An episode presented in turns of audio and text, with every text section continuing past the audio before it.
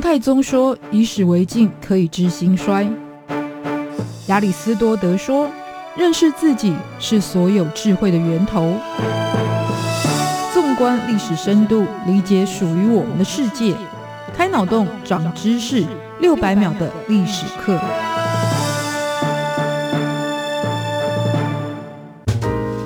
认识过去，才能够掌握未来。欢迎您收听这一集六百秒历史课，我是维珍。矗立于台北市，由宝庆路、贵阳街与博爱路环绕，门牌为中正区重庆南路一段一百二十二号的总统府，是一座一九一九年落成的建筑体。于是它有超过百年的岁月，也看尽了整个世纪台湾政治权力的更迭以及时代的变迁。从规划初期其实就很有戏的总统府，到今天依旧有着作为殖民时代的象征，究竟是该存还是该废的争论。在本集领导者的 Office 系列，就来分享盘踞第一高楼五十年总统府之前世今生。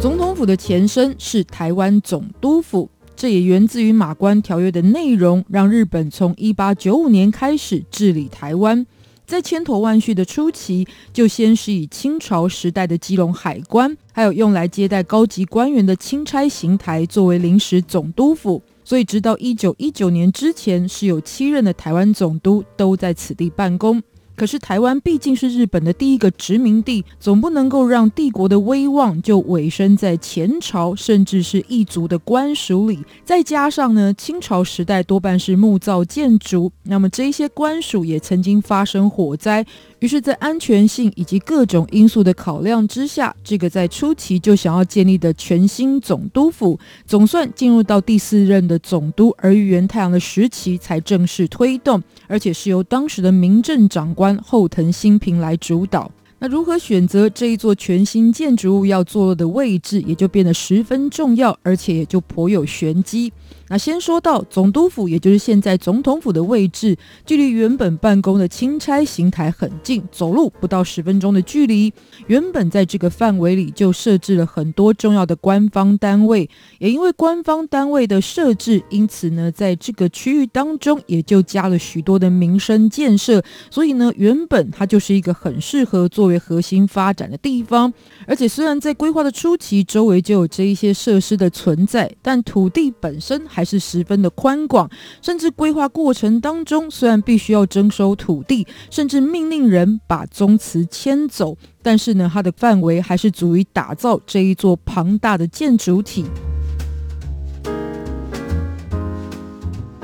那这一座总督府又应该建成什么样子呢？既然是在日本新的领土上建造，那就要用全新的办法。所以所采用的是当时少见的竞图方式，也就是透过比稿来选出最好的设计。那这个先例不单是台湾史上的第一次，其实在日本本土也是创下了前所未有的纪录。而评审人员就包含了成野金吾在内的日本第一代建筑大师，而且遴选的过程十分的缜密，是透过了一九零六年跟一九零七年的两次甄选，才选出了铃木吉兵卫的设计稿，原本是列为第一。但是台湾总督府后来就是用他的作品设计吗？结果并不是。因为就在反复的检视之下，居然发现铃木吉兵卫的这个设计稿跟荷兰海牙的国际法庭，也就是和平宫，十分的接近，甚至是有抄袭的嫌疑。而且抄袭还不是最大的问题，重点是在于，既然都抄了，但却没有更精进的版本，反而如果要比起和平宫，是一个更拙劣的山寨版。因此，最终的决定是首奖从缺。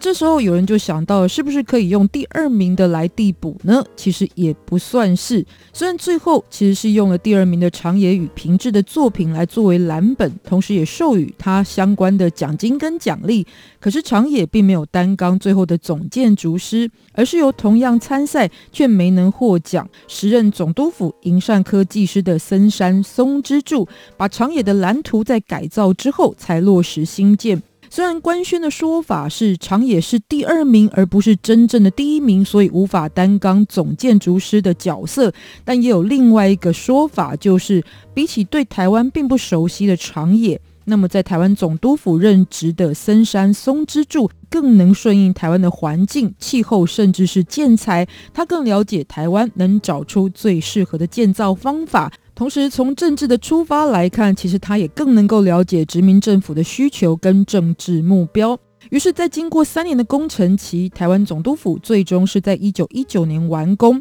那比起原来长野的设计图，落成之后的总督府就是更高、更大、更华美。最明显的改变，也就是在建筑中央的这座高塔，原本大约是二十公尺左右的高度，被增高到了六十公尺的三倍之高，也成为了当时台湾的第一高楼。而且这一项纪录是一直要到了一九七零年代，才被八十公尺的新建筑台北希尔顿国际大饭店，也就是今天在台北车站前的。凯撒大饭店所超越，所以说总督府其实也就是现在的总统府，可以说是君临天下了五十多年。而且就在它的正前方是一条笔直宽广的道路，有着一望无际的宽宏视野，更加是威望十足，也就完成了在最初建造这一座台湾总督府想要达到的仰之弥高、望之弥坚的政治任务。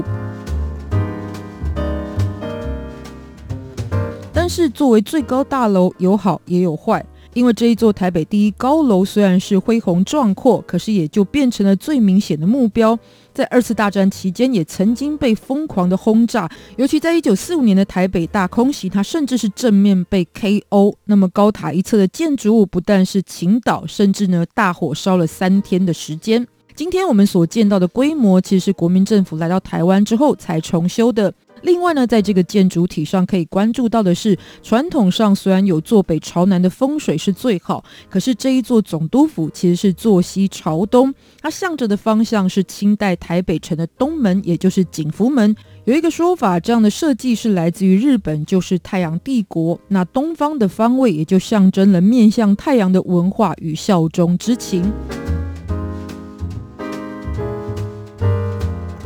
那到了二战结束之后，一九四五年国民政府接收台湾，而就在这两年之后，也就是蒋介石的六十大寿。当时虽然有着去殖民化的浪潮，不过呢，为了表达对于蒋介石万寿无疆的祝福，于是就在地方人士的倡议之下，也借用了《诗经》里用来祝寿的词，就是“为此春酒，以借眉寿”的长寿祝福，把总督府也就改为了介寿馆。在门前的大道也改名叫做界寿路，而后在一九四九年国民政府迁到台湾，介寿馆就正式被定为总统办公之处。而且这个名称还沿用了非常久，甚至台湾都诞生了第一届的民选总统之后，是到了一九九六年，由当时的台北市市长陈水扁才把介寿路改名叫做凯达格兰大道，而这一座介寿馆也在二零零六年被正式定名为总统府，台湾也完成了从威权到民主的转型。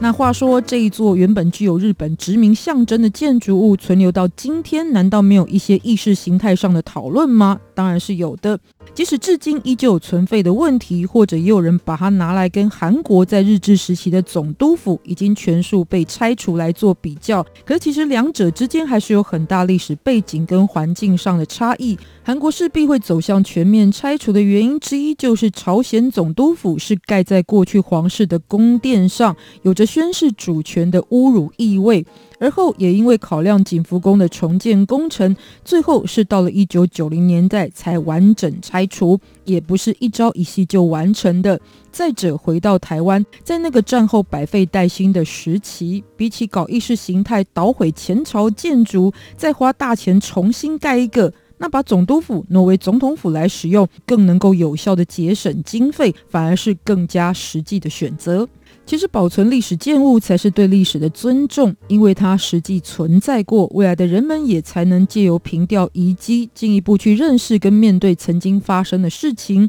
就像是奥兹威辛集中营，或是北京的中南海，也并不会因为今天依旧存在，就代表对于过去时代的认同与否。因为建筑只是建筑，而真正承载思想的主体，并赋予其生命的，还是在于拥有自由意志。可以选择自身处境的人心，跟每一个我们。六百秒历史课，下次见，拜拜。